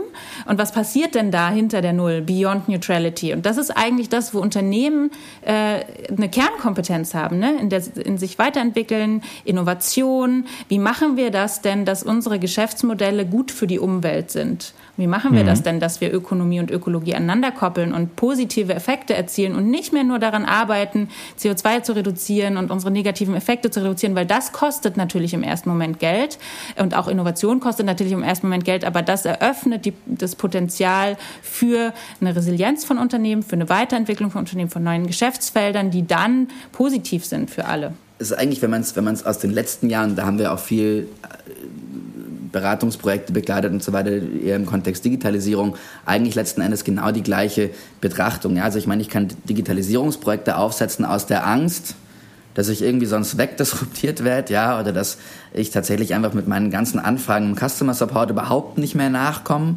Und dann fühlt sich das immer an, als müsste ich das jetzt halt machen. Oh Mist.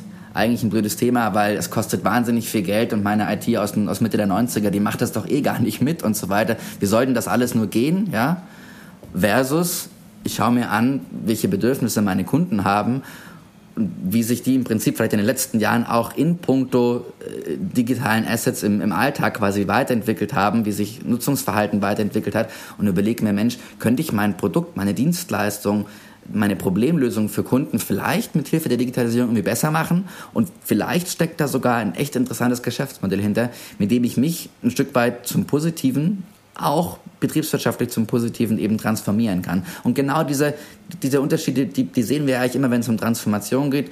Wir würden sagen, der Unterschied zwischen äh, äh, einer Digitalisierung und einer Nachhaltigkeitstransformation liegt ein Stück weit vielleicht so ein bisschen in diesem existenziellen Imperativ drin. Weil das Schlimmste, was passieren konnte, wenn ich im Prinzip die Digitalisierung verschlafen habe, war, dass ich halt ein Problem bekomme, weil meine Wettbewerbe irgendwie dem Kunden äh, besser dienlich werden oder eine höhere Effizienz in ihren Prozessen haben und deswegen günstigere Angebote machen können oder oder oder. Das Problem, dass wenn ich im Prinzip die Nachhaltigkeitstransformation verschlafe, ist unweigerlich, dass wir im Prinzip als, als gesamte Menschheit ähm, vor einem Problem stehen, das schließt nicht aus, dass ich unternehmerisch vor einem Problem stehe, aber letzten Endes hängt da gesellschaftlich sehr viel mehr dran. Und so gesehen ist in unseren Augen argumentativ tatsächlich eben auch die Nachhaltigkeitstransformation sehr viel ähm, ähm, ähm, dringlicher. Dringlicher, aber tatsächlich auch unausweichlicher. Weil letzten Endes, na, also wir konnten uns als Menschheit gegenüber Digitalisierung eigentlich zu jedem Zeitpunkt entscheiden, dass wir das doch nicht so cool finden und dass wir das jetzt doch, na, das Internet, ach, dieses Neuland, das wird schon nicht so kommen. Das hätte tatsächlich so kommen können. Ja, also wir alle konnten uns im Alltag permanent entscheiden, nutzen wir das oder nutzen wir es nicht. Das hat uns niemand aufgezwungen. Aber letzten Endes können wir uns jetzt und in Zukunft und auch in Vergangenheit, wir können uns nicht entscheiden dafür, ob bestimmte physikalische Grundsätze zum Wirken kommen und ob wir dementsprechend dann basierend auf diesen, auf diesen physikalischen Grundsätzen, Klimaerwärmung, tatsächlich Probleme haben werden. Das ist also tatsächlich gar kein, gar nichts, was wir uns, also wäre im Prinzip die Digitalisierung schon so sehr als, das passiert mit mir, und ich kann mich da gar nicht gegen verwehren. Das ist ungleich krasser ähm, ähm, bei der Nachhaltigkeitstransformation. Es ist gar keine Frage, dass das kommen wird und es ist gar keine Frage, dass das ein, ein krasses Disruptionspotenzial hat. Okay, Lukas, ich merke, ähm, ich habe nicht mal annähernd äh, ach, nicht mal 20 Prozent der Fragen gestellt, äh, die ich noch offen hätte. Ähm, und äh, ich merke, wir können uns, glaube ich, noch ganz lange hier verlieren. Aber ähm, es geht ja auch darum, dass die Leute sich selbst ein Bild machen. Ich glaube, euer Buch ist ein, ist ein wertvolles Buch, ist ein wichtiges Buch. Und ich glaube, es gibt noch zu wenig Bücher in dieser Richtung, die gerade ähm, ich mache mal so, Wirtschaft sexy nachhaltig gestalten. Äh, ich würde es mal ein bisschen reißerisch formulieren, aber das meine ich auch tatsächlich so. Also wie kann man Geld verdienen mit nachhaltigen Geschäftsmodellen? Wie kann man was Gutes für die Erde tun und dabei trotzdem nicht äh, im Verzicht leben? Ähm, ich glaube, dann kriegst du auch so, ich bin kein Early Adopter, äh, aber dann kriegst du auch so eine träge kritische Masse, aber wie mich äh, dazu, äh, da die Schritte zu gehen. Und deswegen finde ich es ganz hilfreich, äh, dass es solche Bücher gibt. Also einfach mal vielen Dank von mir als Berater, Mensch und ja, Leser, dass ihr das Buch rausgebracht habt. Ich kann es nur jedem empfehlen, einfach mal diese Beispiele durchzulesen. Ähm, also das Buch heißt Ökonomie, so retten führende Unternehmensaktivistinnen unsere Zukunft im Campus Verlag. Jetzt würde ich äh, gern den Hauptteil abschließen und noch ein, zwei persönliche Fragen an euch stellen. Äh, Im Sinne von unternehmerischem Scheitern vielleicht oder äh, beruflichen Erfahrungen, auf welche beruflichen Fehler oder Erfahrungen hättet ihr gerne verzichtet? Du hast uns ja netterweise diese Fragen schon im Vorfeld einmal zugeschickt, sodass wir auch über die tiefgründigen ähm, persönlichen Fragen nachdenken konnten. Und wir sind tatsächlich vorhin äh, schon zu dem Punkt gekommen, ähm, dass wir gerne darauf verzichtet hätten, so lange im Dunkeln rumzutappen, was hm. unser Gestaltungspotenzial angeht. Also es fühlt sich relativ spät an, dass wir begriffen haben, dass, dass wir jetzt einfach uns selbstständig machen können, ein Unternehmen gründen können, Bücher schreiben können, also einfach machen können, worauf wir Bock haben äh, mhm. und in, die Dinge machen können, in denen wir gut sind und damit äh, für Unternehmen, für Teams einen Mehrwert darstellen können. Ähm, und, und das ist natürlich ganz klar einer langen äh, Schullaufbahn geschuldet ne, und auch einem, einem Universitätslaufbahn, die jetzt nicht wirklich vermitteln konnte, was man denn oder wie man zu der eigenen Rolle in der Gesellschaft kommt. Äh, also ich habe Literaturwissenschaft studiert, Lukas hat Kulturwissenschaft studiert. Das hat schon grundsätzlich was damit zu tun, ähm, was Menschen machen in der Welt und dass sie sich ausdrücken und so weiter. Aber immer aus dieser Beobachterperspektive, immer aus einem ähm, aus einem sehr akademischen äh, Duktus heraus beschreiben, wie die das machen. Und ähm, ja, irgendwann sind wir zum Glück zu dem Punkt gekommen, dass man da ja selber auch einfach mitmachen kann. Ähm, das ist schon ein kleines Bedauern, dass das so lange gedauert hat, obwohl das ja in allen Menschen so angelegt ist und von vornherein so angelegt ist und wir sehen es an den Kindern, dass die so früh eigentlich diese, diesen Drang haben und der wird aber so lange unterdrückt in unserer Gesellschaft.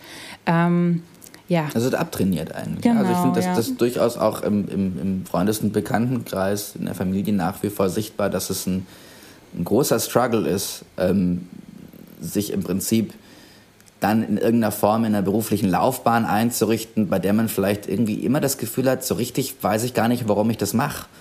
Und man macht es aber halt, weil es irgendwie normal ist, dass man das jetzt halt macht, ja. Und man hat ja was studiert und dann geht man dem halt dann auch nach. Aber letzten Endes diese Frage zu stellen, worum geht's denn eigentlich? Und da sind wir jetzt auch wieder bei einem Teil vom, vom Interview, worum, worum geht's mir? Ja, Selbstverwirklichung. Aber letzten Endes, was sind die, die relevanten Themen da draußen? Und ich glaube, wenn man das in eine, in eine Deckung bringt, ähm, ja, ich, ich glaube, da fragen wir uns rückwirkend einfach jetzt auch vor dem Hintergrund, dass unser, unser Sohn nächstes Jahr eingeschult wird, ähm, äh, aber auch rückblickend auf die, auf die eigene Schul- und, und Unilaufbahn.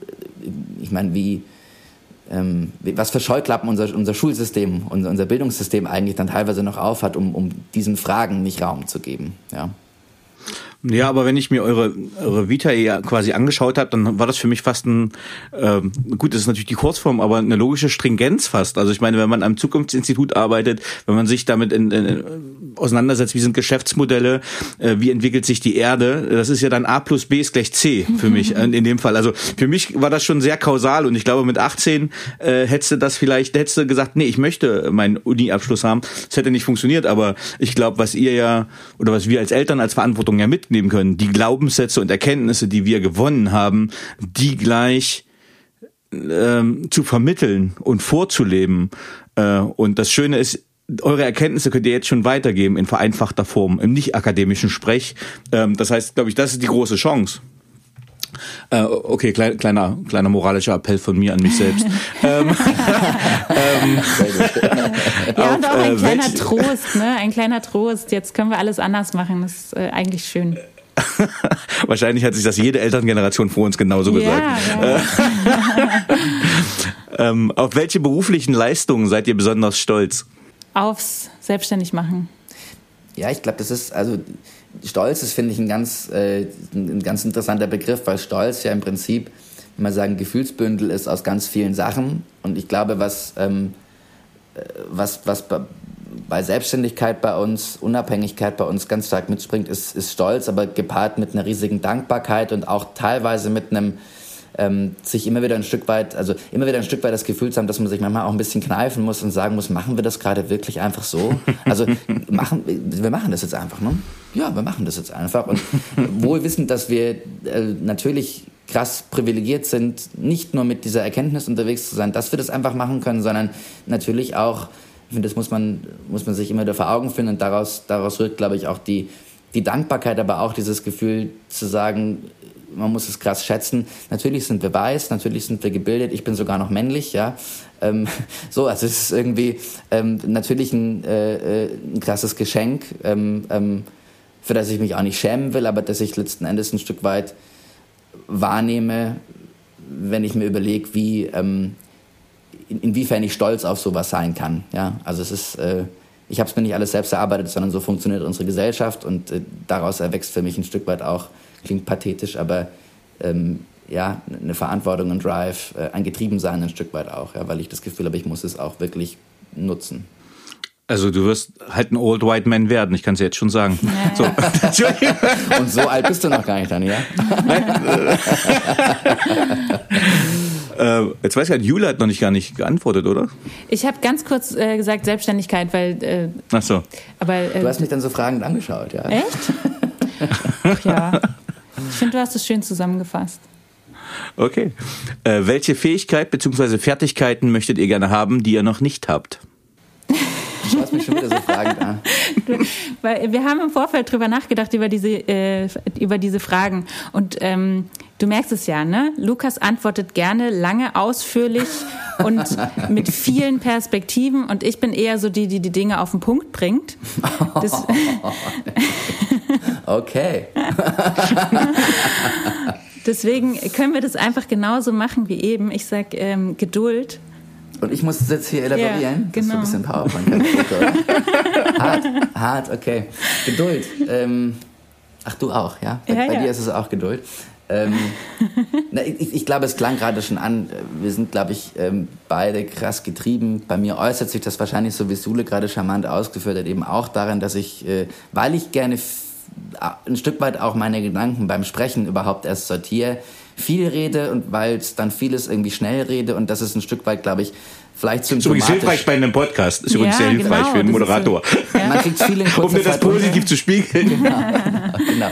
Aber letzten Endes ist es vielleicht auch ein bisschen ein Symptom von, ähm, von einer gewissen Ungeduld. Und ähm, unsere Beratungskunden haben in den letzten Jahren dann, je, je publiker quasi Holy Crap auch wurde, äh, und es spielt sich schon in einem, in einem völlig anderen Bereich ab. Wir haben auch Kunden in der Lebensmittelindustrie, aber äh, bei, beileibe nicht das Gros der Kunden von uns äh, ist im Lebensmittelbereich. So gesehen war das für viele unserer Kunden auch tatsächlich irgendwie teilweise echt abstrus und fernliegend, was wir da machen. Zugegebenermaßen ist es auch eine abstruse, eine, eine abartige Idee eigentlich, ja, aber ähm, war halt weit weg. Und die Frage, die ich oft bekommen habe, war, oder wir oft bekommen haben, war, ja, sag mal, und wie verteilst du jetzt denn, 50 wie verteilst du denn jetzt im Prinzip deine Arbeitszeit auf, auf Beratung, auf Vorträge, aber eben auch auf, auf das Unternehmerische?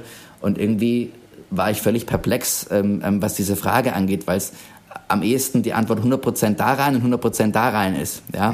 Und ähm, das ist dann auch immer so ein bisschen, weiß nicht, fühlt sich manchmal fast ein bisschen blöd an, wenn man jemandem in einem Anstellungsverhältnis sagt, klar arbeite ich halt wahrscheinlich mehr als du, aber es ist eben ein Stück weit eine Getriebenheit, die, glaube ich, eine, eine Stärke ist im, im Sinne von Motivation, aber manchmal auch tatsächlich ähm, ganz schön zu Lasten der, der Kapazitäten geht.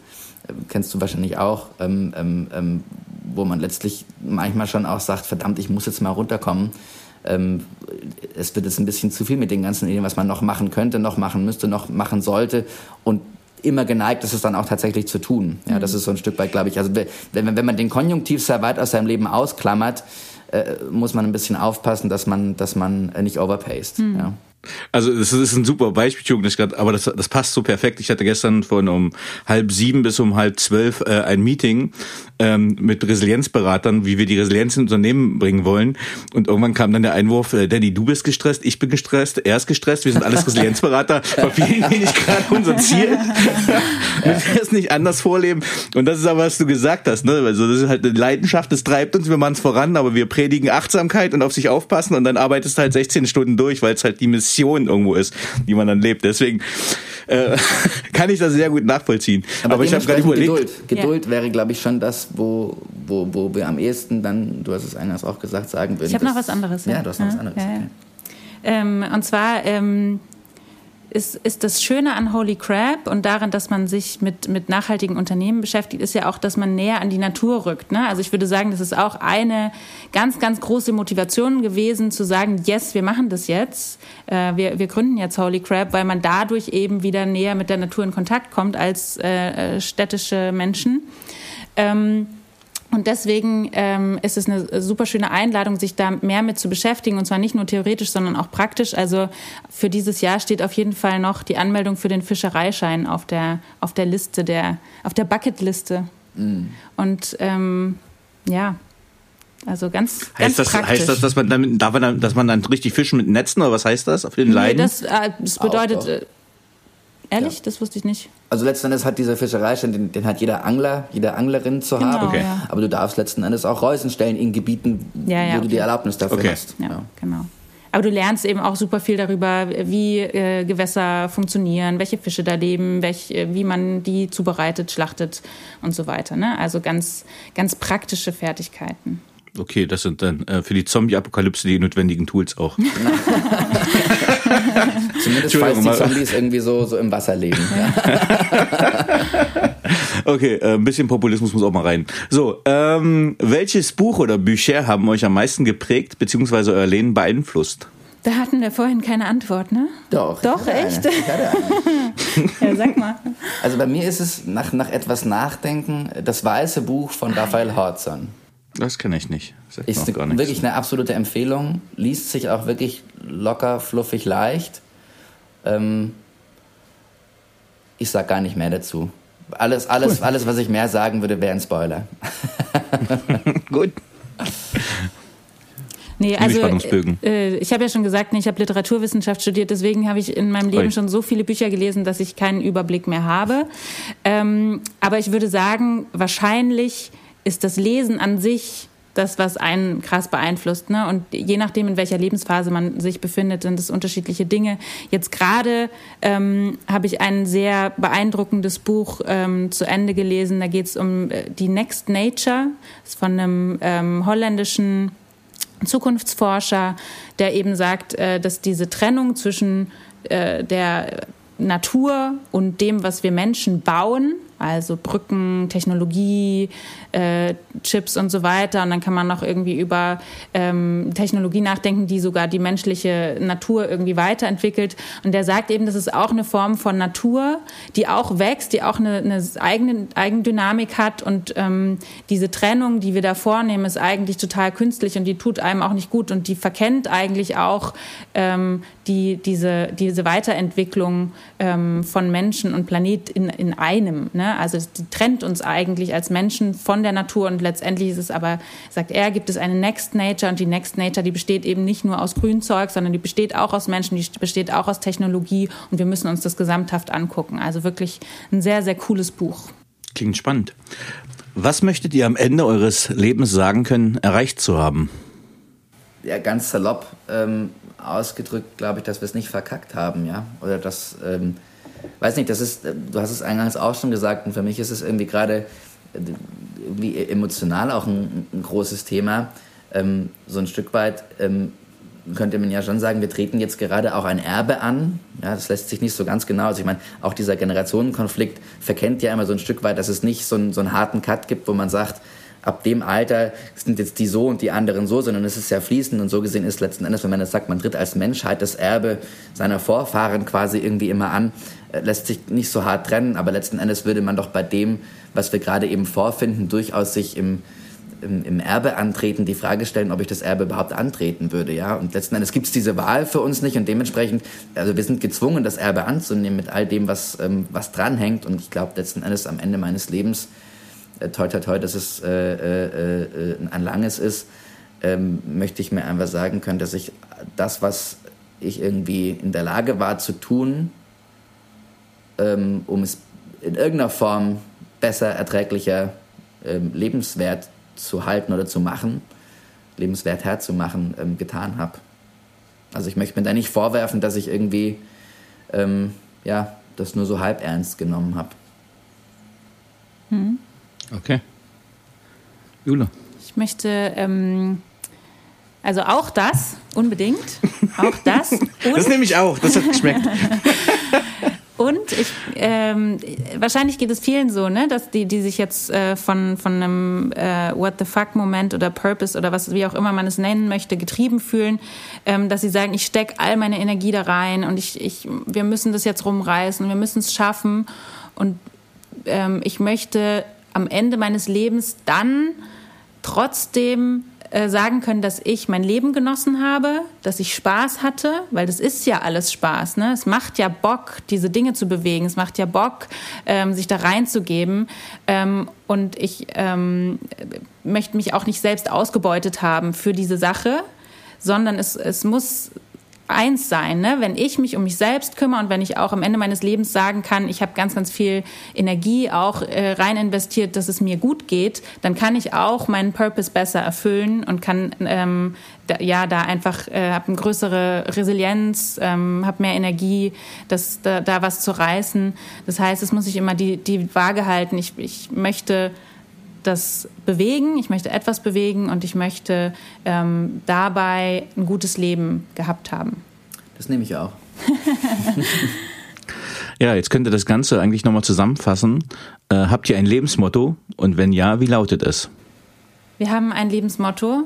Wir, wir arbeiten gerade so ein bisschen an unserem ähm, ähm, ja, an der Definition dessen, was eigentlich in, in allem von dem steckt, was wir, was wir machen. Und ich glaube, hinter allem steckt immer die Aussage, alles ist gestaltet und ähm, alles kann umgestaltet werden. Ja, und ich glaube, das, was sich durchzieht, ähm, auf Basis dieser Grundhaltung ist quasi ein Stück weit auch eine, eine Suchbewegung im Kopf, nämlich ähm, ähm, oder Hinterfragen ähm, und, und ein Umwandlungsbestreben von, von Problemen in Potenziale. Also letzten Endes zu sagen, jedes Problem, das da ist, trägt ja eigentlich seine Lösung, abstrakt philosophisch gesprochen, schon, schon in sich. Und letzten Endes macht es uns eben tatsächlich riesigen Spaß, ähm, dass eben in, in, allem, was wir tun, ob es jetzt Beratungsprojekte, Vorträge, äh, eigene unternehmerische äh, Geschichten, äh, neue Produkte und so weiter ähm, angeht, ähm, ähm, genau diese Denkbewegung immer zu machen. Und ich glaube, das ist, wenn man es verkürzt, eben das Lebensmotto zu sagen, lasst uns doch bei jedem Problem fragen, welche Potenziale gibt es denn und wie lässt sich es eben tatsächlich zum Positiven lösen? Wie lässt sich es vielleicht tatsächlich als was Positives eben reframen? Okay, das war mit Abstand das längste Lebensmotto, was ich in diesem Podcast bisher hörte. Sollen wir es nochmal noch mal kurz runterbrechen auf zwei so Kalendersprüche? Nein, äh, alles gut. Äh, liebe Jule, lieber Jukas, vielen lieben Dank, dass ihr euch Zeit genommen habt. Äh, jetzt fast anderthalb Stunden für den Paperwings Podcast. Es war mir eine große Freude und Ehre. Ähm, ich wünsche euch ganz viel Erfolg mit euren Projekten und dass ihr einen nachhaltigen Fußabdruck in dieser Welt im positiven Sinne hinterlasst. Vielen lieben Dank. Danke dir. Danke dir, hat Spaß gemacht. Tschüss. Ciao, ciao. Ciao, ciao, mach's gut.